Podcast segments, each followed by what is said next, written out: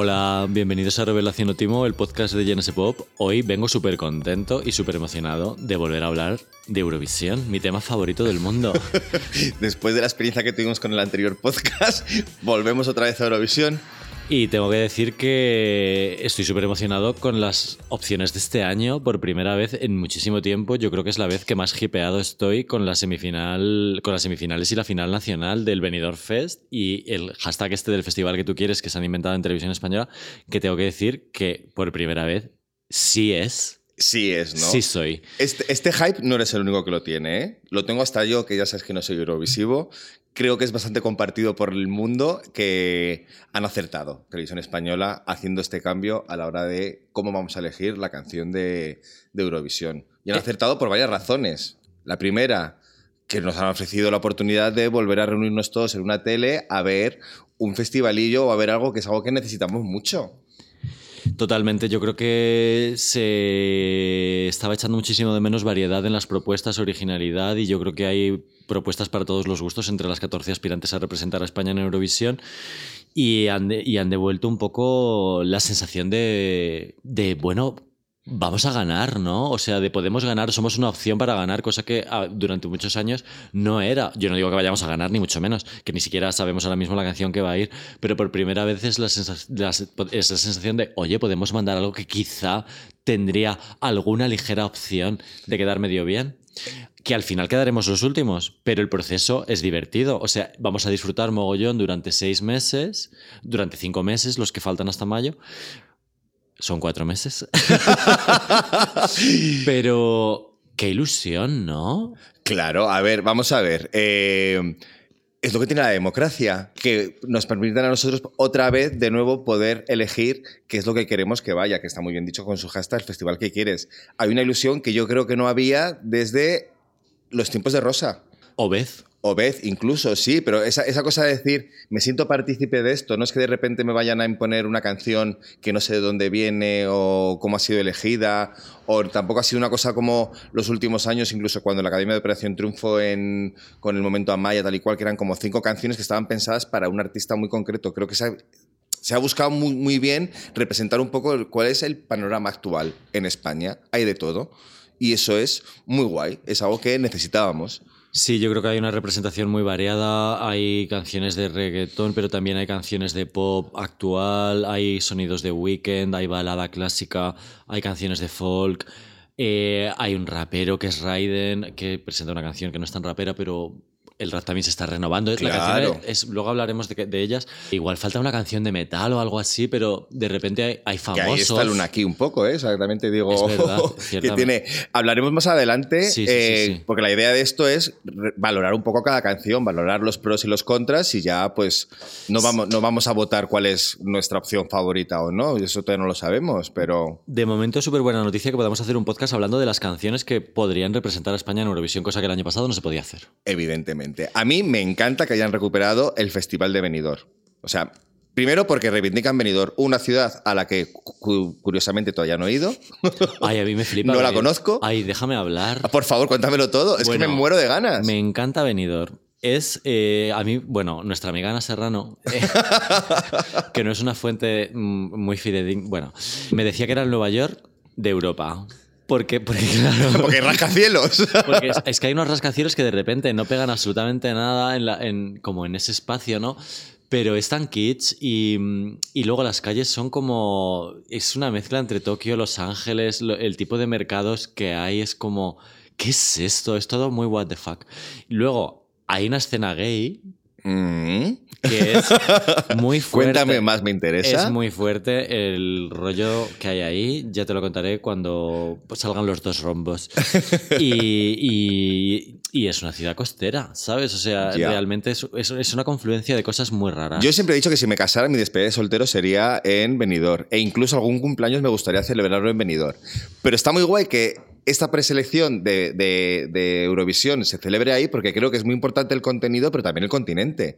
Y creo que no hay, tú lo has dicho, es una ciudad kids, no hay nada más kids que Eurovisión y no hay mejor sitio para hacer estas galas que va a haber, en las que finalmente va a haber público, por cierto, que había era una de las grandes dudas, se van a sacar entradas que van a ser gratuitas, o sea que también es otro acierto de televisión española a la hora de acercar lo que es eh, la, elección del representante a la gente, y sobre todo también es algo que entronca con, con, algo histórico, ¿no? Que es el, histórico Festival de Benidorm que se creó en, en los 60 y que mm, de ahí han salido figuras muy importantes de, la música española. Ahí se, ahí se dio a conocer Rafael. Julio Iglesias. Julio Iglesias también se ha dado a conocer ahí. Karina, Coral, que Coral también ganó un festival de, de Benidorm en, pues en los 2000 o algo así.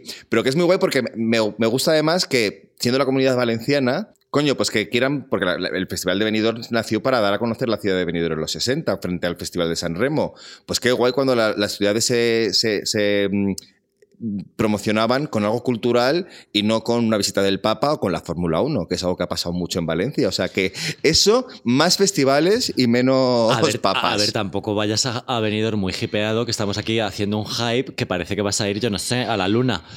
Es, una, es un sitio divertido. Yo lo conozco de ir al Low Festival, que es uno de mis festivales favoritos porque es de los más divertidos que hay. Eh, al margen del cartel, eh, en su modestia, que no es una cosa como muy internacional, así del Primavera Sound. Me estoy metiendo en un jardín aquí que te cago. Pero el festival es súper divertido. Tiene, está súper cuidado a nivel eh, infraestructuras, organizativo. Hay una piscina que es la bomba. Me has hablado mucho de esa piscina, sí. Bueno, es que como es eso, por favor. Es, de verdad, es de los festivales más divertidos que hay y tienen buen vino que esto hay que decirlo. O sea, que tienen, que tienen ya, Benidorm tiene dos festivales importantes a los que se va a ir. Si esto funciona, que yo creo que va a funcionar y que espero que se quede como... Bueno, el Low es un must, todos los años agotan entradas y, tal. Y, Me refería más al Benidorm Fest que al Low, claro. Bueno, sí, vamos a hablar de Benidorm. Pues sí, sí, pero yo que sé, es una, para mucha gente de nuestros, de nuestros oyentes van a venir ahora al Low, ¿sabes? Y es, es, la referencia. Pero bueno, vamos a ver. Vamos a contar, vamos, vamos a repasar las canciones una a una. A mí me gustaría intentar explicar cómo va a ser el método de votación que va a haber en el, en el festival para elegir el representante, pero es que ríete tú de la ley de, de, de, las elecciones, porque es que hay un jaleo de que si va a ser un 40% jurado profesional, un jurado internacional, va a haber un jurado demoscópico, va a estar el voto del público. ¿Qué va a salir de ahí? No lo sé. Para mí la cosa es que habiendo escuchado todas las canciones, cualquiera de ellas, teniendo mis favoritas y mis menos favoritas, me parecería guay. O sea, son canciones que considero que están muy bien. Todas, la inmensa mayoría. El modo de elección de la canción es súper importante porque hay que decir que lo que se intenta evitar es un chicle y cuatre. Claro. O sea, en el momento en el que está equiparado el televoto con un jurado, eh, se intenta evitar que realmente vaya una canción que no proceda absolutamente nada. Bueno, pero para empezar, en las, dos, en las, 13 eh, eh, ya no hay un chicle-cuatre, ninguna es un chicle-cuatre que haya... Ya, pero es que con perdón de... Lo siento mucho, pero el chicle-cuatre está pidiendo perdón todavía. Ah, bueno, que no te lo he dicho. ¿Sabes que estuve con él en Cádiz? Cuéntame. pues nada, fuimos a ver una cosa que hay en Cádiz que se llama la Torre Taira, que es para ver una cámara oscura toda la ciudad y de repente estábamos ahí subidos con un par de amigos y me dijo uno de ellos, Rafa Batea, en plan de, oye, que está ahí el chiquilicuatre. Y es verdad, estaba a nuestro lado un señor con un gorro, con su hijo y con su mujer, que era el chiquilicuatre. ¿Le dije algo? No, pero me hubiera gustado echarle la bronca y decirle por tu culpa. No, la culpa es de buena fuente. Bueno, sí, claro, evidentemente. Pero bueno. Pero eh, no hay ningún chiquilicuatre en esta preselección. Ni ningún cobra. Ya partimos de algo muy bueno. Pues, qué pena, qué pena. Cariño. Cariño, tranquilízate. Tranquilízate. Por mí, si quieres, pasamos un poco de hablar de lo que es el festival, que creo que ha sido muy bien recibido por el público eurovisivo, ¿no? Que están todos bastante, bastante contentos como, como ha tomado Televisión Española, que ha cambiado de equipo es muy importante decir que esto viene de que Televisión Española ha decidido cambiar de equipo de organizar el festival, que lo han intentado como rejuvenecer o remodelar para que fuera algo más, más atractivo. Yo creo que hay un antes y un después de Maneskin. Eh, las cifras que han hecho estas personas que han ganado por Italia el año pasado eh, son monstruosas, son propias de, no voy a decir Drake, pero casi casi. Eh, están entre los, grupos más escuchados del mundo, eh, tienen un mogollón de canciones con 100 millones de streamings, eh, están en listas internacionales, han entrado en Estados Unidos con una versión de Begging. y la gente se ha dado cuenta de que ir a Eurovisión no es una caspa, de que ir a Eurovisión es una, es una posibilidad que abre un mogollón de puertas y, que te, de repente te ven 200 millones de personas. Eh, si lo haces bien, eh, puede ser el, un hito para ti. Y, y, desde luego, esa es la razón por la que hay artistas que se han presentado en este año que ya tienen un nombre, ¿no? Como es el caso de Rigoberta Bandini y de Raiden especialmente, que son personas que ya tenían medio millón de oyentes en Spotify, un millón de oyentes, tenían un nombre, tienen un caché. Y con Javier Amena. O azúcar moreno. O azúcar moreno. azúcar moreno también y, otra gente. Claro. Y para ellos no es degradarse, ¿no? O sea, esto puede, eh, puede ser una antes y un después y el año que viene podemos ver nombres aquí de primera línea. Para mí esa es la clave que tú dices, no, no, degradarse, porque incluso los, concursantes de Operación Triunfo había algunos que, decían que ellos no querían Eurovisión porque les, les, les daba como, como cosilla. Creo que ha habido eso, un clic que de repente es como Vuelve, vuelve, a ser importante. Ha pasado una sequía muy larga este festival y ahora vuelve a ser importante y ahora volvemos a querer ganarlo o al menos tener ganas de querer ganarlo. Para los artistas, aparte de degradante, es un curro extra. Eh, yo creo que yo, si alguno tenemos la suerte de que nos escucha, les quiero animar porque yo sé que yo he entrevistado a muchos artistas que han ido a Eurovisión y sé que muchos lo han pasado muy mal. Eso, hay un hype muy grande, es una presión brutal, hay, luego hay muchísimos ensayos, hay compromisos internacionales. Es un trabajo muy salvaje y es muy duro y, yo sé que artistas lo han pasado muy mal, pero les animo porque es una posibilidad muy bonita y a la larga te tienes que quedar con lo bueno y de verdad es una exposición que no estas personas no van a volver a tener nunca más. Nunca más en la vida. También hay, o sea, decir, es verdad que, eh, que se preparen para el haterismo que ya está habiendo, porque es que la el Festival de, Eurovisión es muy bonito, pero también es muy tóxico en cuanto al fandom que, tiene. Hay gente ya los propios artistas han dicho, Raiden, por ejemplo, te dio una entrevista, decía que la mayoría de los que estaban a participar tienen un grupo de WhatsApp donde se se animan unos a los otros, tienen una relación de amistad, o sea, en plan de... La mayoría, no todos. Bueno, es que decía, que, eh, no, decía que es que Azúcar Moreno no... ¿Quién pues, no está? Azúcar Moreno. ¿Por qué? Pues porque les, les, ha mandado un DM por Instagram y pues deben tener el petado de DMs a Azúcar Moreno y no lo han escuchado. si nos escucháis, Toñi Encarna, eh, contestad al pobre Raiden que está ahí esperando para meteros en el grupo de WhatsApp, que no es como el grupo de los padres, que es un grupo de artistas con los que vais a compartir escenario. Eso es muy bonito. Hay que tener eh, sororidad entre los artistas. Pero, que me digo, que a lo que voy es que eh, ellos ya son los primeros que están diciendo a los fans que por favor, que cualquiera de las, de las opciones son válidas, a todos les gusta todo lo que van a hacer el resto, que no se peleen, que por una vez no nos peleemos los españolitos, sino que independientemente de que salga el que te gusta o no te guste, que va a ser una buena opción. Y con eso es con lo que me quedo. Yo estoy viendo cada tuit de, llorar, de pena. De verdad, Eurovisión está aquí para hacernos felices. Claro. Eh, lo digo sin ningún tipo de ironía. Eurovisión está aquí para hacer el mundo mejor. No para hacerlo peor. O sea, no se puede convertir en una cosa de, tóxica de, crear, eh, de hacer daño a los demás. O sea, tiene que ser una cosa divertida y nosotros vamos a hacer un pro y un contra de cada canción desde, desde la humildad y desde eh, el entretenimiento, ¿no? Total. Pero con el respeto a todas las canciones, a todas las artistas y a todas las opciones. El respeto siempre. Y sobre todo, aprovechad la oportunidad y confiad en vuestro público porque esta vez el que gane no va a ser como cuando iba un concursante a un programa y todo su pueblo se ponía a votar con el teléfono del ayuntamiento a la mejor opción. O sea, va a estar muy repartido, ¿no? Bueno, quiero creer. Luego hablamos. Quiero eh, creer. Eh, claramente, yo creo que tan sugueiras van a, van a arrastrar más voto gallego que Raiden voto madrileño. Sí, bueno, claro, está el regionalismo por ahí, pero... Es, es un factor importante llevar una es una canción que eh, va está en gallego, es, sería muy bonito llevar una canción en otro idioma que no fuera el castellano, que sea una lengua oficial, y obviamente eso va a mover más que otras, que otras cosas. O sea, yo creo que el televoto ahí sí que puede estar un poco focalizado. Galicia tampoco es una comunidad muy grande, hay 3 millones de personas. Ya.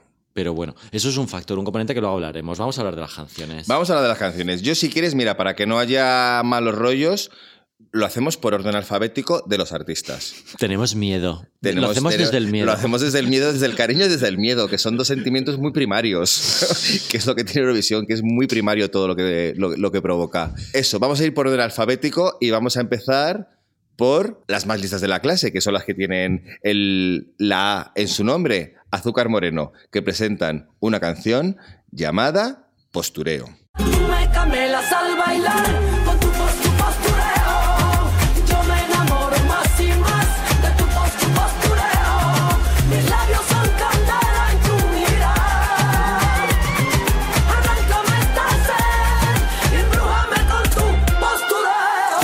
A mí lo que más me gusta de Azúcar Moreno es eh, eh, lo que es un comeback. En Eurovisión gusta mucho y los comentaristas siempre hacen referencia a una persona que vuelve al festival, ¿no? Y que quiere, que tiene cariño por el festival y que no tiene este desprecio por el festival que decíamos antes, que hemos visto un poco en, en concursantes de OT que se consideraban un poco por encima, ¿no?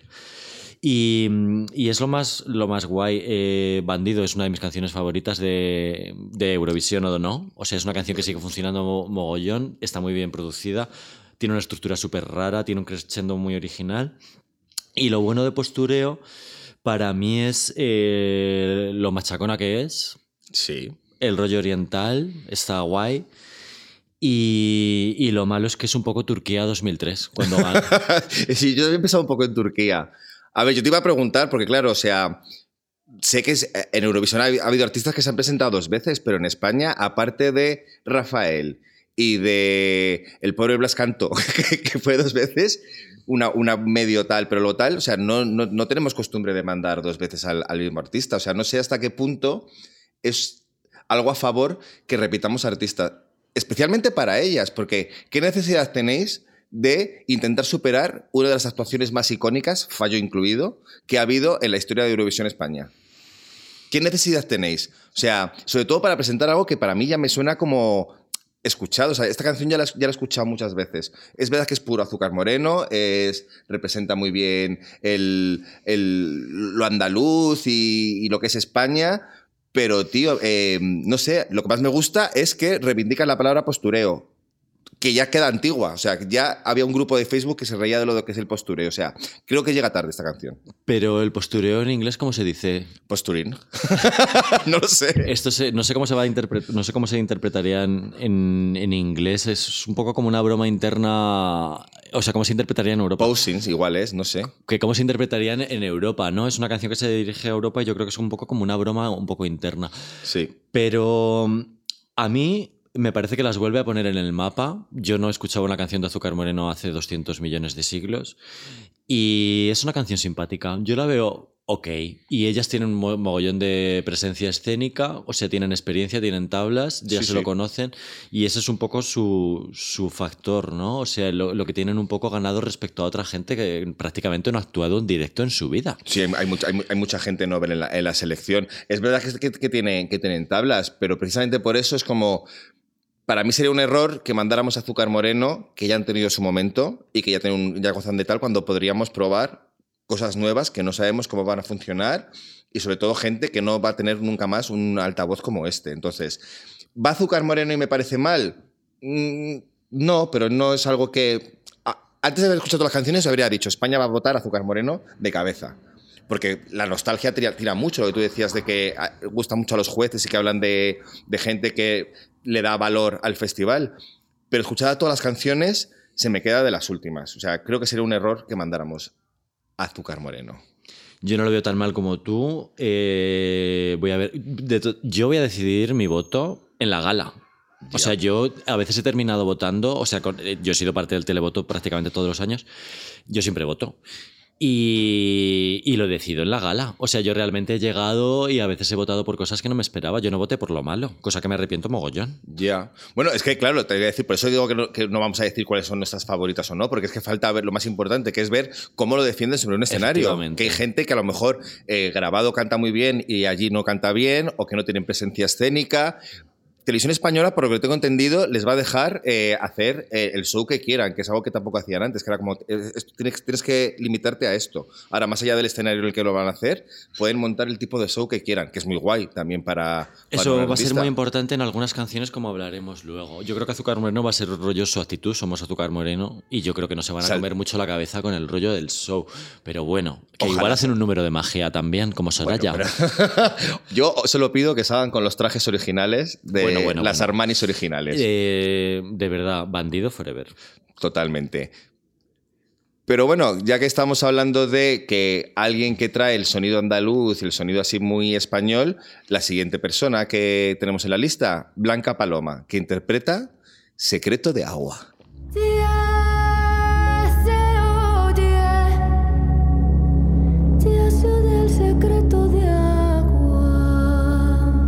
A ver, ella esta canción la define como una canción luminosa que anuncia la liberación del misterio, signifique lo que signifique eso.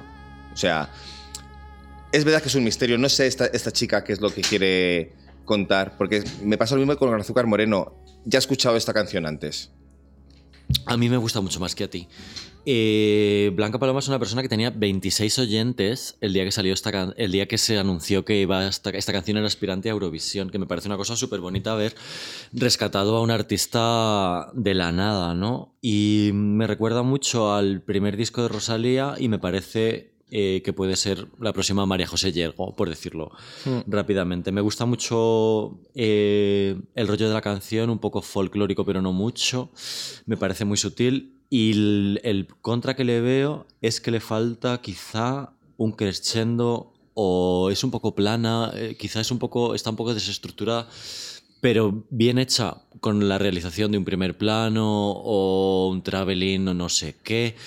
Puede ser, puede ser muy bonita. A mí, a mí es de mis favoritas, en principio. Para mí no, para mí es verdad que tiene un arranque precioso. Es precioso el arranque. Que ella tiene una voz que yo creo que es de las que va, a sonar muy bien en directo. Pero me pasa lo que a ti, que se me queda muy plana. Es una canción que no termina nunca de, de arrancar, ni tiene ningún momento épico que creo que es algo que debería ser importante en Eurovisión, ¿no? Porque necesitas no pasar desapercibido, porque son millones de, bueno, millones no, pero son decenas de artistas los que se presentan, tienes que crear algo que, llame la atención muchísimo. Y no sé si esta canción, que tiene una letra muy lorquiana, que me recuerda un poco a la Ahí estás tú de, la, de Chambao, actualizado, o sea, que tiene, que, tiene, que tiene cositas así, pero me da miedo que sea un amanecer de Durne. Otra vez de Durne ha salido, pero es que es un referente. También te digo que el rollo de ventilador al final épico, vamos a subir un tono, no sé qué, yo lo veo pasadísimo de moda. O sea, yo es una cosa. lo que la gente entiende por esto es muy eurovisivo, eso no tiende a ganar ya. Yo creo que su fuerte es la voz, el punto español que creo que puede ser muy bien entendido, pero sin estar sobreexplotado. A mí me parece bien. Y no, y no debemos olvidar que es una canción que se compuso para un documental sobre un crimen que hubo en, en, Málaga. Es un true crime. Hay muchos fans de true crime. Nunca sabemos hasta qué punto esto puede darle puntos o, no. No lo sé. Pero vamos, que poco más que decir. Que, que si va, tampoco me parecería mal, pero que no es de mis favoritas. Como tampoco lo es la siguiente que vamos a hablar. Chanel con su tema Slomo. Let's go.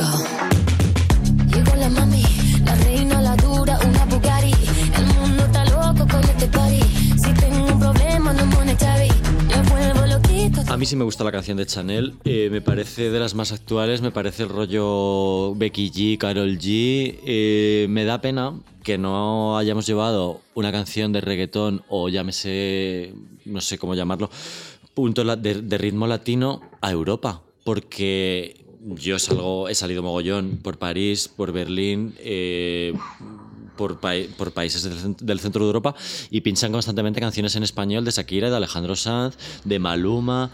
O sea, estas cosas tienen mogollón de éxito en Alemania, en Austria. Y, no, y España no ha llevado, es, o sea, España, que es el único país hispanohablante de Europa, no ha llevado una canción de este tipo a Eurovisión. Es verdad que habría pegado mucho más en 2016, pero bueno, me gusta que haya, me gusta que haya una canción de este palo. Sí, o sea, ¿te tomas esto como nuestra revancha por no haber llevado lo malo en su momento? Ok, perfecto. Pero lo que tú dices no es, no es, no es, no es el momento. Esta chica, además, claro, es una canción que tú dices que reivindica lo latino. Tú sabes que los autores que están detrás de esta canción es gente que, como ella misma explica, ha producido y ha compuesto canciones para los Black Eyed Peas, para Britney Spears, para Mariah Carey, para Madonna, para Nicki Minaj o sea, que es algo como demasiado internacional que en este momento que estamos muy de representar España, pues a mí me gustaría que fuera algo como más, como más local, ¿no? Si tenemos que ganar es algo como, pues eso, que, debería ser como más, más de aquí. La veo una canción muy consciente de qué tipo de canciones. Y como, ya. Me estás dejando de piedra, Claudio. ¿Cómo vienes hoy, eh? Quiero decir, ella me cae muy bien. No se va a quedar sin trabajo si no gana, porque es la protagonista del próximo musical de Nacho Cano, Maliche. O sea que. Eh, ella, Dios, mío. Ella va a tener ahí su cosita. Pero no sé, eh, para mí es una canción que está guay, pero que, se, que la escucharemos mucho en Chueca en verano y que diremos buri buri buri hypnotic por ahí, pero ya, no sé, no, no, no, me dice mucho. No me dice mucho. Yo eh, soy un poco más positivo. Creo que de las canciones que hemos llevado en los últimos años, eh, esta canción está mejor que algunas cosas que hemos llevado en los últimos años. Esta canción, sin esta, sin esta preselección, habría sido de mis favoritas. Pero como hay otras cosas que me llaman más la atención o que considero que van a ser más tal, pues creo que deberíamos mirar lo, lo siguiente que va a venir. ¿Y qué es lo siguiente que viene? Pues una persona llamada Gonzalo Hormida con su tema ¿Quién lo diría? Llueve, qué bonito es nuestro barrio, con su luz en las paredes. Aunque sé que un día cambiamos, buena suerte reencontrarnos. ¿Y que por qué he dicho una persona llamada Gonzalo? Pues porque podría llamarse perfectamente Pablo, porque esta persona suena a Pablo Alborán y a Pablo López. Yo creo que es una canción que le perjudica haber llevado el año pasado a Blas Cantó. O sea, es llevar a Blas Cantó otra vez. Es una canción que es muy parecida, no es muy parecida, no es muy parecida a lo del año pasado. Pero sí que a mí no me apetece llevar otra balada. Voy a ver cómo lo hace en directo, voy a valorarle. Creo que a veces infravaloramos las baladas. Por ejemplo, me ha recordado un poquito a Bailar Pegados de Sergio Dalma, que es una canción que casi gana. Durante, Sí. durante un rato fue segunda, fue cuarta, al final creo que quedó quinta. Es una canción que forma parte de la historia de Eurovisión, Bailar Pegados. Y, por ejemplo, a mí no me gustaba nada, nada, ni me gusta a día de hoy, Dancing in the Rain. Y es una canción que quedó muy bien. O sea, es una canción que nos puso en el top 10. Y, y bueno, creo que la ha escrito como para Pastora Soler y gente sí, así. sí, sí. ¿Y para Sergio Dalma? Y para Sergio Dalma no lo eso no lo sabía. Creo que sí. Y es una canción que en ese sentido está bien. Sí, sí, es ve- es verdad que tú lo que dices, posiblemente caigamos en el error de no valorar hasta qué punto esto puede gustar. Porque te decía antes, hablaba de Pablo, de Pablo López y Pablo Alborán, que es algo que no escuchamos nosotros, pero las cifras demuestran que es algo que gusta mucho en España y me imagino que también fuera. O sea, por lo tanto, este chico que es muy mono, es gaditano, es eh, fantástico. eh, creo que. Viva Cádiz, siempre lo digo. eh, creo que es el tipo de persona que puede ser un cantautor llena Palacio de los Deportes, con su piano, con su guitarra y poniendo cara de estreñido mientras canta, pero no, no me apetece otra vez que vaya esto a Eurovisión. Ya lo hemos mandado muchas veces. ¿No? Serafín Zubiri fue dos veces, que antes se te ha olvidado. Ah, bueno, claro. Qué mono era Sarafin Zubiri. Bueno, esta, si hubiéramos est- estado en un, en un momento de selección de OT, esta había entrado en la final, seguro. Ahora mismo no lo tengo tan claro. Compite en la segunda, en la segunda semifinal, está muy complicada la clasificación porque hay bastante temazo en la segunda semifinal. Claro, A ver, que- qué, a ver, qué, a ver qué tal canta. Oye, que igual ah, la- se lleva el, el voto de la balada. Que sí, que sí, que sí. Y de, y de guapura, también te digo. Pero es que, ¿está en la siguiente semifinal la siguiente persona de la que vamos a hablar? Sí. Vale, pues venga, vamos a escuchar a Javier Amena con su tema Culpa. Agarra mi mano y entrégate a mi voluntad. Y que la vida nos libere de la maldita. Vale, tú sabes que yo soy súper fan de Javier Amena. Pero reconozco que la primera vez que escuché toda la selección no fue de mis favoritas. ¿A cuántos conciertos de Javier Amena has ido? Pues casi tantos como los de Yo Crepúsculo. Hablamos de 10. Hablamos de 10 y de 15 y de bastantes más. Soy muy fan, pero no me gustó al principio, pero reconozco que es una canción que puede ser un poco el Dark Horse de la competición. O sea, se lo está currando mucho Javiera. Aunque solo fuera por eso, creo que pocas de los artistas que están en esta lista están haciendo una promoción tan bestia como Javiera. Yo creo que lo que tiene esta canción es eh, de malo es que es un grower y eh, llevar un grower a Eurovisión es complicado porque la gente vota escuchando las canciones una vez. Esta canción crece muchísimo con las escuchas. A mí me gusta mucho el crescendo que tiene, el subidón final, la parte instrumental. Es una canción de dance de los 90 con un punto... Me ha encantado alguien que ha, re- ha- ha reseñado esta canción y ha dicho Drácula. pues tiene el momento Drácula. Claro, con con el órgano este así como de catedral, ¿no? Sí, y, y creo que tiene posibilidades escénicas. Me imagino su presentación en directo como el típico vídeo de los 90 lleno de, de acids, de colores neón, o sea, un rollo así muy 90s, aunque también tiene un punto oscuro, también puede ser Drácula la canción de repente. O sea, n- le veo muchas... O sea, que- veo- veo neón también quizás por ahí, ¿eh? O muy negro. O muy negro, Pero sí. tiene muchas posibilidades. Es una canción que desarrolla cierta imaginación, ¿no? O sea, como que tiene. Es muy asociable a colores. a- tiene, yo le veo muchas posibilidades. Se tienen que currar. Pero veo que se lo tienen que currar. O sea, no le veo una canción de, de entrar por los ojos. Inmediata no es. Inmediata. Y, y, mm, ella me parece una estrella del pop. Eh, Javier Amena tiene un repertorio alucinante de, de hits. Eh, ¿Cuál es el handicap que tiene? Pues que quizá no tiene muy buen directo. No, sé, no, tiene Ya, una, no tiene una voz de diva. O sea, Javier Amena tiene unos conciertos divertidísimos, pero es más bien de club que de festivalazo llena estadios. Yo me lo he pasado súper bien viéndola en el ocho y medio, en recintos como de mil personas. Pero para cantar delante de una audiencia de 200 millones de personas le puede pasar lo mismo que a Madonna. Sí, exactamente. Ella seguramente sea fan de Madonna, es muy fan de Michael Jackson, es, fan- es muy fan de, de Mecano. No tiene una voz de Whitney Houston, de una Mariah Carey, no es de esa escuela, tiene una- es de la escuela de Alaska. Vale. Entonces no sabemos cómo, qué directo va a hacer. Estoy, estoy de acuerdo contigo. Yo tengo muchas ganas de ver el directo porque a ella le preguntaron hace nada en una entrevista que cómo definiría cuál va a ser su puesta en escena en una palabra y la palabra que utilizó fue bollera. Entonces, ya solo por eso me ha ganado. Porque que haga lo que las Tatu no pudieron hacer en su momento, ¿no? Que viene muy bien que, que- que- que tengamos ahí una bollera declarada defendiendo eh, el movimiento LGTBIQ en Eurovisión de una manera súper clara. Bueno, me- eh, casi se me olvida decir esto, pero por supuesto me hace una ilusión que me muero que fuera una persona LGTB Plus a Eurovisión, que es la cosa más marica que hay sobre el universo mundial. Y, y Javier Amena ha hecho historia. Ella está un poquito harta de que le den titulares de lesbiana, de no sé qué, Mm. porque ella es una estrella del pop, ya lo he dicho.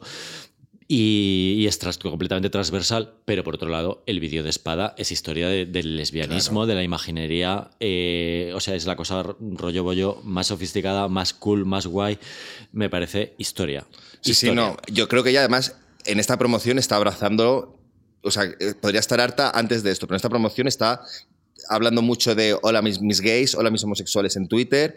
Eh, ha hecho una cosa muy guay que es, antes incluso de que sea el festival, escuchar a los fans eurovisivos de cómo tendría que cambiar un poco la canción para que sea más guay y ya ha, ha presentado una versión modificada para Eurovisión, que también demuestra que ya tiene ganas de ir a este festival. Y luego que tiene una cosa también muy chula, que es que la canción acaba con una campana. Y súper a favor de todas las canciones que acaban con campana. Súper a favor de todas las canciones que incluyen campanas. A ver, me he puesto un poco en su piel y le he dicho una cosa por ella porque la he entrevistado, he entrevistado a Javier Amena varias veces y es verdad que alguna vez me ha contado que mm, es una pena, ella produce, la, o sea, produce sus canciones, compone sus canciones, está 200 horas haciendo los, eh, preparando los directos, eh, las programaciones que parece que se hacen solas, ella explica estas cosas en directo, cómo ha producido el disco, cómo lo ha escrito, cómo lo ha hecho, no sé qué, una cosa que lleva un mogollón de meses a hacer y de repente el titular de la entrevista que le dan es la lesbiana es no sé qué. Ya, sí. ¿Sabes? Al final es como reducir todo a tu condición sexual y en ese sentido se ha quejado alguna vez, pero bueno, ella eh, me parece estupendo que esté haciendo esta promo, ¿sabes? Hay una última cosa que quiero decir y que he escuchado mucho por ahí, que me parece horrible. Gente diciendo que cómo va a ir Javier Almena porque es chilena. Eh, Bueno. Mira, cariños, Mm, Eh, vete para tu pueblo. vete para tu pueblo. Para empezar, Vete mi ciego fue en su momento y nadie, y nadie ha dicho nada. Y Chi- Ve- mi ciego creo que es peruana o chilena. también. Celine Dion, hola. Ahí está, pues eso, pero que, que la gente, que esto no va de que tenga que ir una persona del país en concreto, ¿vale, cariños? Javier Amena. eh, Es más española que tú y que yo. eh, Javier Amena es más española que Celine Dion eh, suiza. Pues bueno, bueno. Eh, Javier Amena ha ha vivido aquí mucho tiempo. Para ella España ha sido un público súper importante. eh, a, nivel, a, a nivel cultural es, vamos... Para a mí que Javier Amena se haya venido a vivir a España me ha hecho muchísima A mí también. Como fan mm, cutre. Sí, sí, sí, ¿sabes? sí, sí, sí. O sea que... Bueno, para mí esto ni siquiera es un debate. O sea, No, no, imagínate que Bad Bunny fuera a representar a España a Eurovisión. O sea, mato. yo también. Mato a quien haga falta. No, no, quería abrir un debate, ¿eh? simplemente dejar claro que es, ese comentario que he leído por ahí y que he llegado a escuchar incluso no tiene razón de ser. Tiene todo el derecho de ir del mundo y más que mucha gente. No sé si más que la siguiente persona que vamos a escuchar, que también está muy guay, que es Luna aquí con su tema Voy a morir. Voy a morir, voy a matar cuando no estás, nada es igual. Voy a morir, voy a matar cuando no estás, nada es igual. Bueno, ¿cómo es que esta canción sea la primera de la primera semifinal? O sea, es que, no, o sea, es que no puedo contar, o sea, estoy contando los días para que llegue este momento. No binarios a Eurovisión. ¿Qué tal? Gracias, gracias. Demostremos que España es tan moderna como presumimos. Yo creo que esta es una canción que va a gustar mucho al público tuitero. También está a ver cómo recibe el público general la propuesta. Siento miedo, fascinación, nervios, Sí. todo. Eh, es muy 2022. Me parece la apuesta más, más moderna que hay. Es verdad que Eurovisión es el festival de la canción, es el festival de la voz. Luna aquí yo creo que no va a hacer muy buena actuación vocal, pero yo creo que la gracia eh, es que es una propuesta actual. O sea, en algún momento dado va a ganar Eurovisión una persona que no va a cantar bien. Yo creo que eh, claramente el público más conservador, por decirlo de alguna manera, o más clásico, yo soy súper clásico, a mí me encanta la canción setentera, me encanta Adele, pero también hay espacio para otras propuestas y en algún momento esto va a dar un pelotazo y podría ser España la que lo diera. Em, yo súper a favor, me recuerda cosas muy actuales, tipo Rina Sawayama, me recuerda mucho a Poppy, el rollo metalero de la guitarra eléctrica mezclado con cosas electrónicas. Eh, me gusta que haya metido unas frases en francés.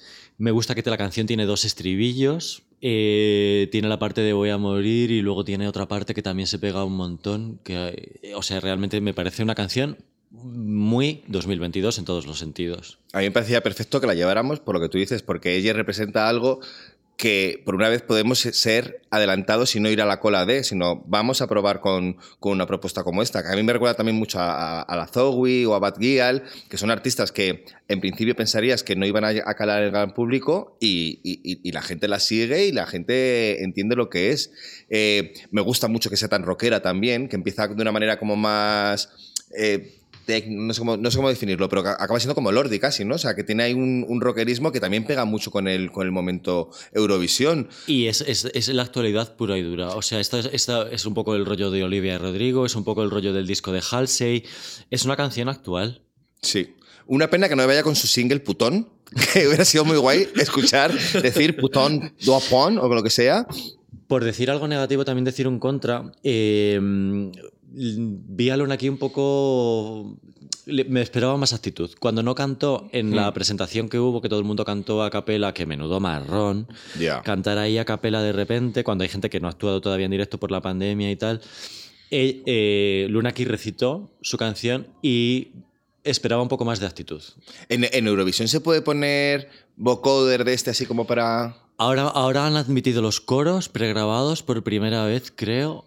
Y el tema de autotune no sé. Eso es lo que te iba a decir. Pero técnicamente es yo creo que es perfectamente posible salir con un micrófono con autotune. O sea, pero claro, no sé hasta qué punto. Ya. Bueno, a mí, yo no conocía a esta, a, a- a esta artista, eh, me la ha puesto en el mapa esta selección. Y en ese papo ya había hablado de ella. Sí, sí, ¿eh? sí, sí, sí, claro. De ella. De ella, sí, que es madre mía, cómo estamos. Pero que, que chapó, tío, chapó. Me parece muy guay que hayan incluido una propuesta como esta eh, dentro de lo que podría ser un... Está dando que hablar, eh, está generando un run run, hay hype, de verdad. Hacía mucho tiempo que no pasaba esto. Y que es importante que además eh, los no binarios tengan, o no binarias tengan referentes en los que verse, ¿no? Pues solo por eso, bravo.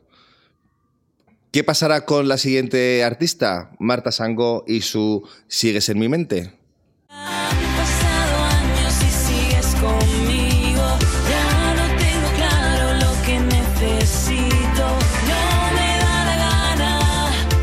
Estoy muy intrigado por lo, que va a pasar en la segunda semifinal. Veo, mm, la veo muy competitiva. ¿no? A mí est- esta canción creo que no va muy bien en las apuestas y a mí me gusta mucho. Me parece un italo muy actual también. Lo veo en sintonía con el rollo de The Weeknd.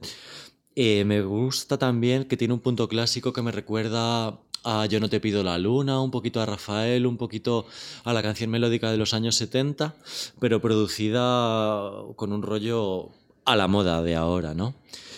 Y por contra, la veo también un poquito... Un poco vieja, un poco ñoña. ¿Sí? También, sí. O sea, la veo como actual, pero como que un poquito tarde. No sé, no sé, o sea, entiendo, lo que dices. A mí es una de mis favoritas dentro de la selección, contra todo pronóstico, de nuevo, porque Marta Sango es una concursante que venía de OT, de la edición de cuando Miki ganó con lo de la venda y tal.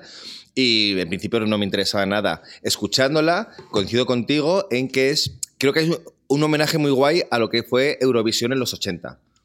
De hecho, creo, o, me ha parecido escuchar, que empieza como con el comienzo del Made in Spain de, de- la década prodigiosa. O sea, hay como por ahí algo que me recuerda a eso. Me recuerda mucho también al Mamma Mamma Mía de Richie Poveri. Eh, no sé, lo veo muy kitsch, la veo muy divertida, la veo. Se va a celebrar el festival en Italia, o sea, la veo como que en Italia va a ser muy bien recibida, la veo muy luminosa. eh, yo esta me la veo cantando en voz en grito, completamente borracho en una discoteca. Soy súper a favor. No la veo la ganadora, pero si lo fuera, no tendría ningún tipo de decepción con respecto a, a Marta. Sango. Seguirá en mi mente mucho tiempo. ¿Lo hará también Raiden con su A llorar a la calle de la llorería?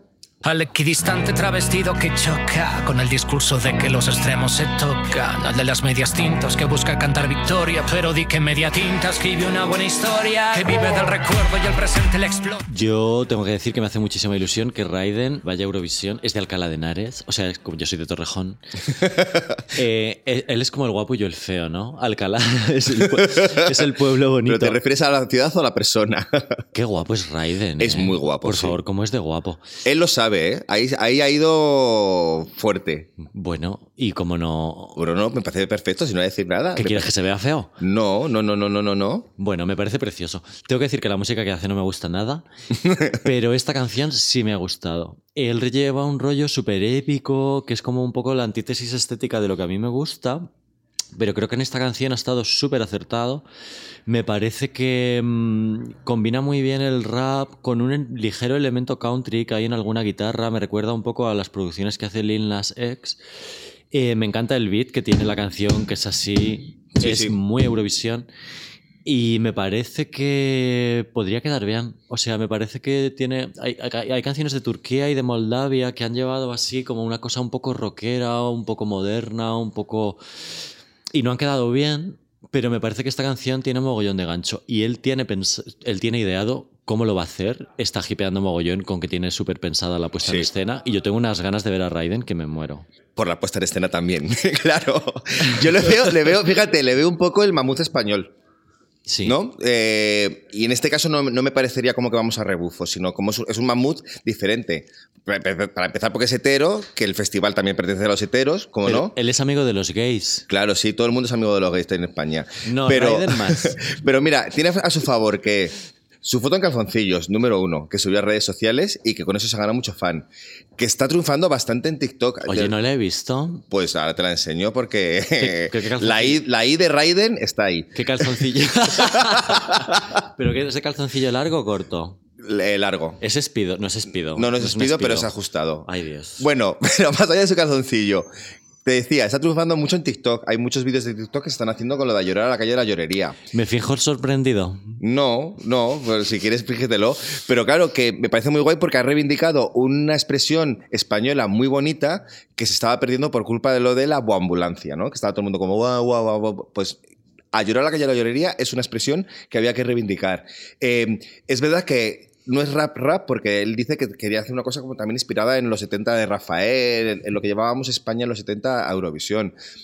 Rafael fue en los 60. Bueno, vale, sí, cierto, perdón. Eso todo lo que se lo, se- se lo está currando muchísimo, que es lo que tú decías.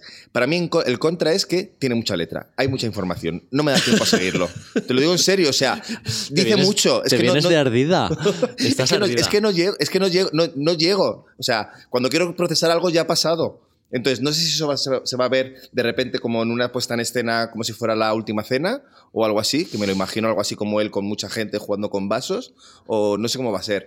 Que claramente está en los favoritos, sí, no vamos a negarlo, está entre los muy, muy favoritos. Yo creo que él ya ha ganado. eh, él ya tenía un caché. Es una persona que vende discos en España. Ha estado en la lista de ventas. Entra, entra alto cuando saca disco. Eh, de verdad, creo que vaya Raiden. Eh, da caché a Eurovisión. eh, y yo creo que a pesar de toda esa letra que tú dices que tiene, que es, que es verdad que la canción en algún momento parece que no va realmente a ningún sitio, eh, creo que puede conectar con la gente a la que le gusta el rap sin ser un rap. O sea, creo que un- una persona, un chico de mm, Austria o de Lituania que escucha rap, de repente puede ver a Raiden en el escenario y votarle. Sí, pero me parece una pena porque la canción tiene un mensaje, tiene, un- tiene- tiene mucho mensaje, dice muchas cosas y creo que se pierde. Creo que lo vas a ver expresar co- con esa puesta en escena que él tiene ideada en su cabeza hace, hace tantísimo tiempo. Ya veremos. A mí, mira, si gana, solamente por poder decir Raiden para siempre, como decían en Gris, Raiden para siempre, sería fantástico. ¿Qué pava eres, hija? Super pava. No sé si tanto como nuestra siguiente artista, Rigoberta Bandini con Mama.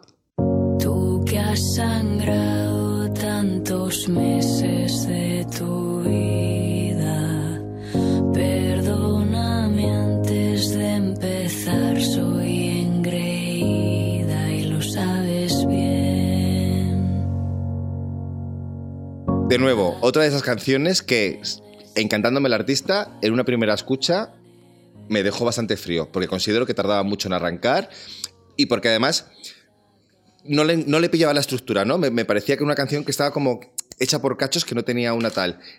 Luego, cuando ya se- la has escuchado varias veces, porque obviamente es, creo que es de las que más he escuchado, te acaba calando. Ese mamá, mamá, mamá, mamá, mamá, mamá, mamá, se Yo te la- mete. Yo la estructura sí la veo. Claramente empieza a un piano, a, a piano, la canción va despertando y termina en plan lo, lo, lo. Tiene una estructura muy marcada, es un crescendo y es la gran favorita por la sencilla razón de que ya es un éxito. O sea, es una canción que lleva ya dos o tres semanas en la lista oficial de España, es la única de las, de las 14 aspirantes que está. Rigoberta Bandini es una estrella que tiene un millón de oyentes mensuales y es un hit. O sea, hay una cosa que me gusta mucho que he leído en los foros de jenesepop.com. Entrad. Eh, Compras la taza. Mira, eh, hay un usuario que no sé cómo se dice, se llama Tuwan Udaine, que, bueno, hay un run run de que mandamos lo que pensamos que va a ganar en Europa, ¿no? En lugar de lo que nos gusta. Y tenemos que mandar lo que nos gusta, porque ya hemos mandado lo que pensamos que va a ganar muchas veces y no gana. Entonces, en la teoría de vamos a mandar una canción que ya es un hit, vamos a mandar una canción que gusta en España porque ya es un hit, Sí. es un hit, esta es la canción que debe ir. Estoy de acuerdo. Es una canción rara, diferente, que a lo mejor no parece Eurovisiva, aunque tiene un guiño a ABBA. Mandemos lo que, lo que ya ha triunfado. Está claro que de todas, esto no es opinable. O sea, las cifras están ahí. De todas es la que más ha calado en cuanto a escuchas y en cuanto a relevancia. Cosas que creo que pueden ir en, en su contra, el hate que ella tiene detrás. ¿Sabes? Que también es una señal de éxito, porque tú no puedes tener éxito si no tienes odio detrás. Pero es que yo cuando entraba en, la, en la web de gnspop.com eh, a, a- a leer sobre, sobre Eurovisión, o sea, la gente odia mucho a Rigoberta, o sea, no la gente, pero hay, mu- hay mucho comentario en plan de ya estáis otra vez hablando de Rigoberta, que esta tía, ¿por qué está aquí? ¿Por qué es tan importante? No entiendo ese, ese, ese haterismo. Yo no entiendo el odio, me parece una cosa muy 2005. Eh, ella es una estrella, ya tiene, tiene tres canciones que tienen streamings para ser disco de oro o de platino. Son, estamos hablando de 10 millones de escuchas de In Spain We Call It Soleá, Too Many Drugs, Perra.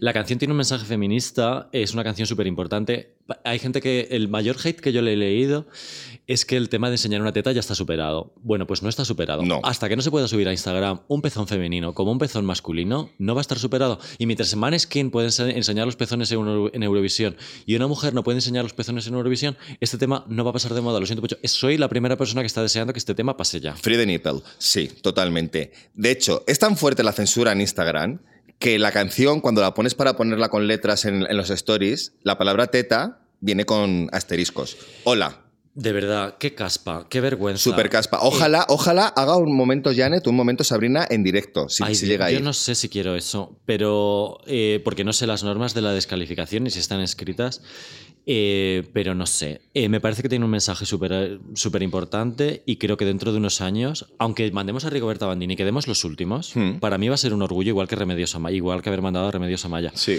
Ella va a ser una estrella que está aquí para quedarse, tiene un talento alucinante y creo que dentro de 10 años va a ser un orgullo decir hemos mandado a Rigoberta Bandini a Eurovisión, aunque quedásemos últimos. Pero bueno, lo que te pasó a ti el otro día en la FNAC, ¿no? Que había un chico preguntando si estaba el disco de Rigoberta Bandini. Bueno, pues fui a comprar un regalo de Reyes a la FNAC y aparece y me encanta escuchar a la gente pedir discos en la FNAC, ¿vale? Siempre, o sea, siempre me quito los cascos y escucho lo que pide la gente, ¿no? Al- En los mostradores. Y había un chico que pidiendo el vinilo de Rigoberta Bandini. ¿Tenéis el vinilo de Rigoberta Bandini? Y, y lo, eh, y lo peor es que, eh, bueno, dijo, ¿tenéis el vinilo de Rigoberta Bandini, el de Rosalía o el de Zetangana? Y el tendero dijo, está todo agotado. Y yo, ¿qué, qué vinilo de Rigoberta Bandini, por favor? Que no hay ninguno. Pues eh, yo creo que va a, ser, va a ser muy hit. Por decir algo negativo, Efectivamente, la canción requiere de varias escuchas. Mm.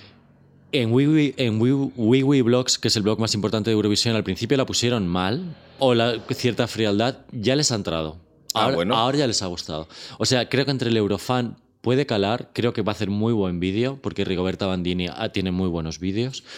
Eh, creo que necesita una presentación en directo, necesita realización, necesita esta canción, necesita, yo creo desde mi, humil- desde mi nada humilde opinión, necesita empezar en un primer plano, luego ir a planos más generales Ir abriéndose. y terminar a lo grande.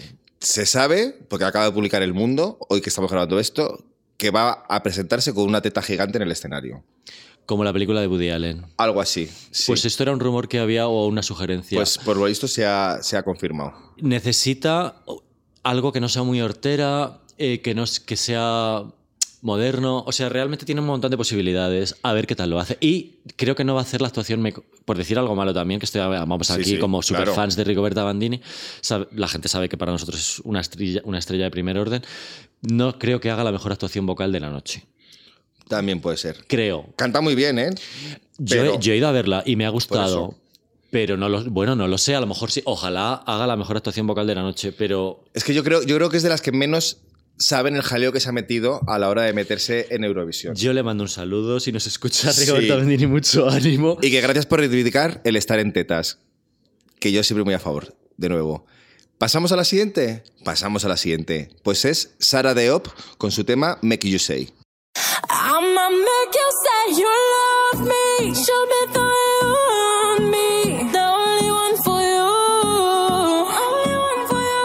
Pues esto es un poco lo que te decía antes. eh, 2016, de 2018. Qué pena no haber mandado lo malo. Me Mm. gusta que sea un reggaetón o algo así. Algo. Un Spanglish. Y lo malo es que la veo un poco genérica. Y un poco. Que qué pena no haber mandado hace- esto hace tres años. Sí, me, me ocurre lo mismo. Es una de esas canciones que la escucharé de repente por ahí y diré, ah, esa es la que casi mandamos a Eurovisión. Creo que esta tía puede tener mucho futuro, tiene un vozarrón también bastante, bastante fuerte. Eh, me, da, me da rabia que tenga eh, estribillos en inglés porque, por favor, Inglaterra se ha ido de la Unión Europea, pues ya no tenemos que tener el inglés como idioma oficial. Haced como Luna aquí que lo pone en francés o ponedlo en catalán Pero o en lo Luna que aquí sea. también canta en inglés en un momento, ¿no? Ya, pero muy poquito, pero canta en francés. Es por decir algo. A ver, la última canción que, que mandamos en España que tenía algo de inglés, que fue Say, que, que quiero decir que a mí me gustó, fue el Say Hey de Barey, que estaba muy guay, pero Bueno, me parece un temazo. Claro. Y, y no me cansaré de reivindicar la actuación de Barey como una de mis favoritas de la historia del festival. Qué subidón cuando se va al otro escenario y salen todas las, ella rodeada de sí, banderas. sí, sí, sí. Me da igual haber quedado mal. O sea, Barey forever. Pero esta chica no tiene, la- no, no- no tiene ese factor Barey. Eh, es que y- es una es, es- es concursante de la voz Kids, eh, que tiene, que tiene, que tiene, que tiene, que tiene, tiene futuro. O sea, es una, es una persona que tiene futuro, pero por desgracia para ella, la canción que ha presentado tiene que nos recuerda a lo malo y que es muy genérica y que hay otra muy parecida en la, en la- en la preselección a esta canción. Por decir algo bueno, esto puede gustar en Europa. De repente, ver que España sale con esta canción, Mm. creo que puede tener votos. O sea, yo no lo veo tan mal. Está ok. No, no, no es mala, simplemente es random, pero no es. No es no Pero yo creo que mala. eh, España no ha, terminado, no ha terminado de llevar esta canción a No. Eurovisión y de repente alguien que lo ve en, en un país de Europa dice, ah, sí, España, qué guay. Que sí, que ojo, cuidado, que nosotros estamos aquí contando nuestras mierdas, pero es que igual de repente España en su conjunto decide que vaya una canción de este estilo, pues bien decidido estará. Pues. No lo sabemos. ¿Qué pasará también con las siguientes artistas que tengo miedo de decir mal? Pues no lo sabemos. Vamos con Tansugueiras y su tema Terra. Esta noite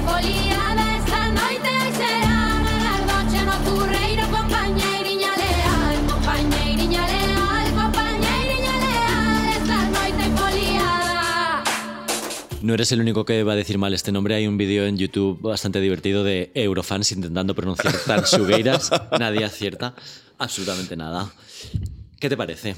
Pues Gran mira, favorita. Que es una de las grandes favoritas, es la favorita de Yolanda Díaz, que solo por eso Qué decepción, ¿no? Que Yolanda Díaz haya. Hombre, me ha decepcionado muchísimo. O sea, de, de verdad, yo como soy gallega voto a esta persona. Pues sí, claro. Pues hija, eh, hay otras hay otras cosas en la vida más que votar a la de tu pueblo. Yo no voto por Raiden por ser de mi pueblo casi. No sé. Bueno, bueno, ya- bueno, a lo mejor voto por Ya Raiden. veremos, ya sí veremos, ya veremos, ya veremos. Bueno, es un grower esta muy- canción. Muy mal Yolanda Díaz. Eh, ¿Un grower de qué? Pues no sé, tío, a mí... Precisamente se la está criticando porque no es un grower. Es que para mí, con Grower me, re- me- me refiero a que me crece cada vez que la escucho. Al principio tampoco me decía mucho, porque era como un folk épico, así que me pide como fuego en el escenario, ¿sabes? O diábolos. Es una cosa que pensaba que iba a ser como más hippie, por decirlo de alguna manera, y, no, veo que tiene ahí lo que hablábamos en el podcast de la semana pasada, que tiene, que reivindica el, el folk eh, español.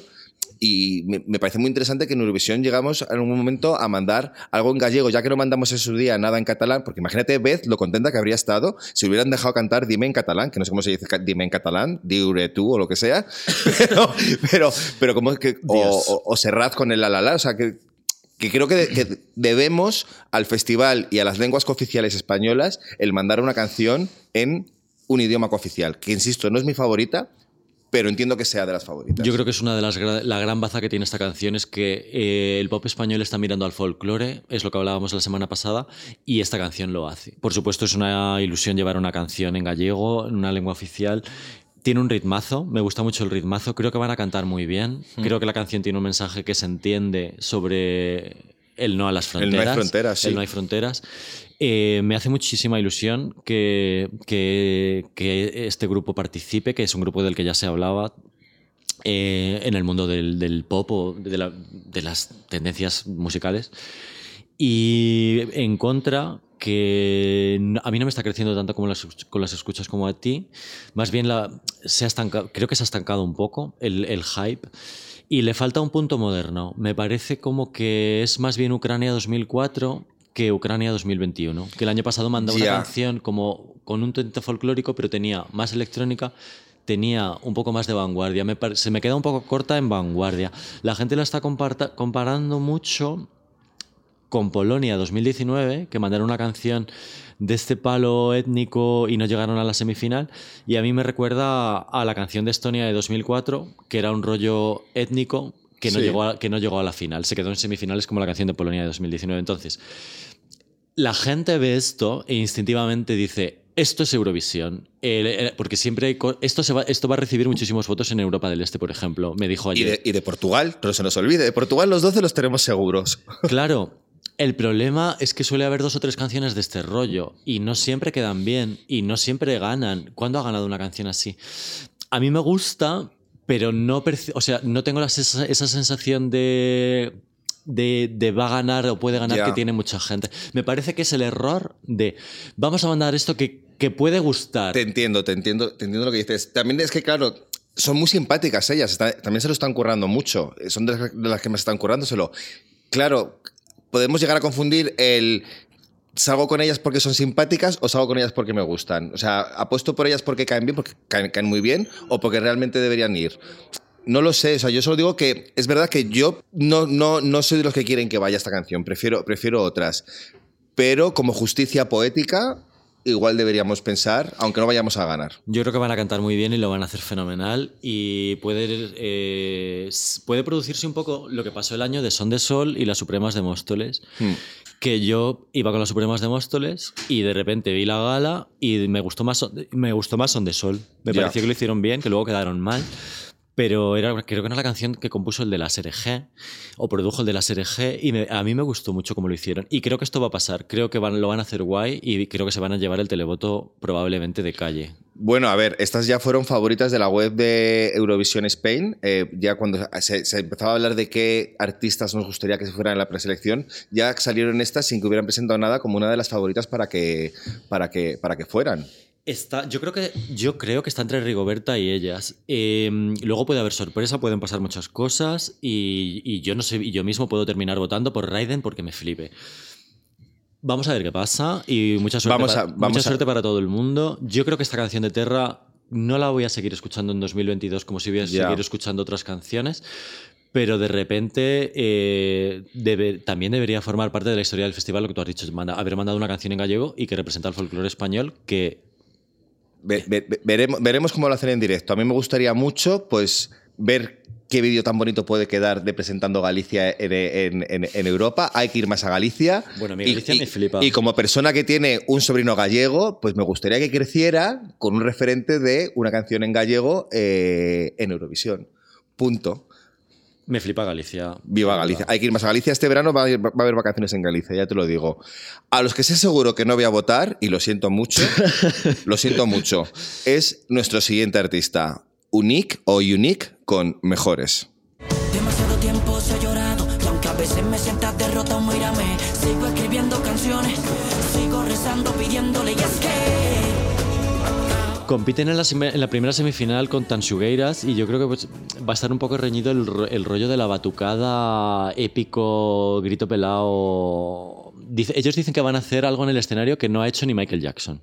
bueno, pues vale, Good perfecto. Eh, actuar en la Eurocopa de fútbol, ¿te refieres? Porque es que esto, perdona, pensaba que era Eurovisión y esto es un himno de los que se ponen para anunciar partidos de fútbol. No lo veo, no lo veo Eurovisión, o sea, están es muy prefabricado todo, es, Están, están entre los favoritos, ¿no? En las casas de apuestas. pues posiblemente. Eh, yo creo que. Voy a decir algo positivo porque te vienes de un hate. Eh, yo creo que tienen la pegada de grupos tipo Morat. Eh, ¿Cómo te atreves a volver? Ese tipo de hits. Es muy épico, realmente es muy Eurovisión también. Es una épica muy de gustar a las masas, de llenar estadios, sonidos así, de voy a petarlo y tal. Yo sí la veo en Eurovisión. Personalmente no es mi canción favorita. Yo odio la, época, la épica. Pero es que la veo una épica aburrida incluso. O sea, es que para ser épica es aburrida esta canción. No sé, y aparte el mensaje que tienen, que es una canción sobre la pandemia. de sal- salimos mejores. No hemos salido mejores de la pandemia. Es mentira. es mentira. Pues tampoco vamos a salir mejores si mandamos esta canción a Eurovisión. Yo creo que puede dar una sorpresa, ojo, yo creo que va a gustar a la gente si tienen realmente algo pensado para la puesta en escena y, y creo que tiene pues, sus posibilidades. Además veo la primera semifinal menos reñida que la segunda. ¿Quiénes están en la primera semifinal? Mira, en la primera semifinal están Tansugueiras, está Luna aquí, que no se sabe cómo se va a entender, está Chanel, está Blanca Paloma y está Azúcar Moreno. Ya. Se eliminan tres. Es complicado, ¿eh? Complicado. Ya. No lo sé. Me alegro de que no esté el siguiente artista del que vamos a Barry hablar. Brava están en la primera también. ¿En la primera? Sí, que se me olvidó decírtelo porque es que vienen ahora. Ah, bueno, pues eh, lo siento. Aquí no voy a estar de hate. Barry Brava con su tema Rafaela. Y hasta el final yo te hice caso. Fui un perro con un lazo, pero hoy todo cambiará y seré una estrella. Y cierra el antro y subo al coche. Prendo radio y en la noche suena a tope una de Rafaela. mi favorita con la primera escucha. O sea, de verdad. eh, sé que hay otras que se han ido ganando el corazoncito con el tiempo, mi corazoncito, pero tío, me parece un homenaje precioso a Rafaela en el año que se ha muerto, que puede entenderse como aprovechado, pero yo no lo veo nada aprovechado. Creo Estamos que, en el año siguiente. Ya, bueno, pero quiero decir, pero que, Sí, que sí, está, sí. Que, está, que, está, que está muy cerca, ¿no? Hace nada que se murió Rafaela. Creo que es la canción que podría haber, o sea, que haría justicia cuando no enviamos la Casa Azul. Es una canción pop pegadiza, divertida. Eh, empieza diciendo soy un tonto. Una canción que empieza con soy un tonto ya me tiene ganado. No sé, es súper divertida, súper, súper divertida. Yo lo veo un tantazo el tema de Rafaela, creo que se va a entender obviamente el festival es en Italia eh, y ha sido muy conocida en otros países de Europa. Eh, Rafaela Carrà, creo que tuvo un top 10 en Reino Unido incluso. Es muy guay. Ellos son súper fans de la Casa Azul y lo, y lo- y lo reconocen. Son una gente muy humilde y para ellos, eh, ellos eh, viven de reivindicar lo kitsch, ¿no? Sí. Tienen un disco que se llama Hortera. Siempre se han puesto como muy coloridos, cosas muy coloridas. Reivindican a, Tino- a gente como Tino Casal, eh, a la- reivindican a La Unión, que son de Murcia. Reivindican la música sin complejos, que es de lo que va el festival. Sería muy bonito que fueran Barry Brava Eurovisión, la verdad. Es que ellos además ya dijeron en 2011, creo, eh, ya dijeron que les gustaría ir a Eurovisión. Hay, hay un tuit por ahí que pusieron que ellos estarían encantados de ir a Eurovisión. O sea, que son otros de esos que realmente quieren, que nos han, nos han apuntado para tener más visibilidad. Y para ellos, perdón, es, un, es una especie de rebranding, o no, no sé cómo, no, rebranding no, porque es, es, es una canción 100% Barry Brava, pero venían de sacar un disco en la pandemia que se ha entendido regular, presentado por un reggaetón, que no funcionó nada, el reggaetón no le salió muy bien. Eh, esto es, esto es, es reconducir otra vez su carrera después de un año, yo creo que un poco malo. Creo que la canción está gustando mucho, creo que es muy guay, es muy funky y tal, y voy a decir un contra, que es, de nuevo, no van a hacer la mejor actuación vocal, Barry Brava, y creo que llega un año tarde respecto a lo que hizo el año pasado Islandia. Ya. Eh, o Dinamarca. No, Sí, Isla- estos que- es- es- Islandia. estos que eran como muy El grupo- graciosos. el, grupo, el grupo de Funky, la canción de Funky, el ritmo un poquito Daft Punk. eh, creo que se- ya se vio el año pasado que no ganó y esta canción va en esa línea. Ya, bueno, a ver qué pasa en directo. Son muy divertidos en directo. Muy, sí, muy yo creo que tienen que tener algo pensado a nivel... El vestuario lo tienen ya seguro. Hombre, claro. Que les gusta a ellos ponerse eh, una malla fucsia. Y, y creo que va a ser guay. O sea, me parece muy bonito que vayan Barry Brava. si no van, o si no ganan, o pase lo que pase, eh, esta canción pide una segunda vida con un remix con fotonovela de Iván. O sea, eso está ahí. Pero bueno, que ya terminamos este extenso repaso con Para- el último artista. Para alegría de nuestro técnico que está aquí en está plan... aquí, pobrecito, que se ha puesto la, la vacuna hoy. ¿Has, has escuchado las canciones? Sí, Gato dice que sí. Se está mintiendo como, como, Como un- una bellaca. Como una bellaca. Eh, Terminamos con el último de la lista y también para mí el último en mi corazón. Eh, Shane con su tema. Echo. Echo. Me siento como un muñeco, eco. No encuentro a nadie, nadie, nadie, nadie como tú. Pero como que último en tu corazón, sí está fenomenal, a mí me encanta. Ay, mira, tío, es que a mí las rimas con muñeco, eco, eco, es que de verdad no puedo, no puedo, no puedo, no puedo, no puedo. Lo digo, lo digo con cariño. ¿eh? Él dice, él dice que quiere ser. eh, de- sus referentes son The Weeknd, Post Malone, Travis Scott, Drake. Y claro, es lo mismo que decirte que mi referente es eh, Iñaki Gabilondo. Pues muy bien, gracias por la intención, pero no lo has conseguido, cariño. No sé, va a tener, va a tener, va a tener mucho futuro este chaval, no lo dudo, porque realmente es verdad que no hay un The Weeknd en España, porque no es Abraham Mateo, por mucho que digan que Abraham Mateo es The Weeknd. Pero, tío, esta canción es Blinding Lights y es physical, con otra letra de muñeco, pero es eso es lo que es. A mí me gusta, es que precisamente sí que es- es- me recuerda mucho a The Weeknd, la veo muy actual, la veo muy guay, la veo muy chueca, la veo muy falsete. Es verdad que bordea el plagio, pero es la típica canción que lleva a Suecia y decimos qué guay el Melody Festival en cómo se la han currado, una canción Sí. actual, no sé qué. Bueno, pues España se ha puesto las pilas, ha, puesto, ha hecho una canción, joder, la veo guay. Sí, que es un, es un chaval muy joven y que. Yo- eh, es verdad que estoy quedando un poco como hate. Esta canción te la bailo borracho también, encantado de la vida, y te hago el falsete, que curiosamente el chaval se apellida Agudín. No quiero decir nada. es de estos claros de que estaba predestinado a cantar así.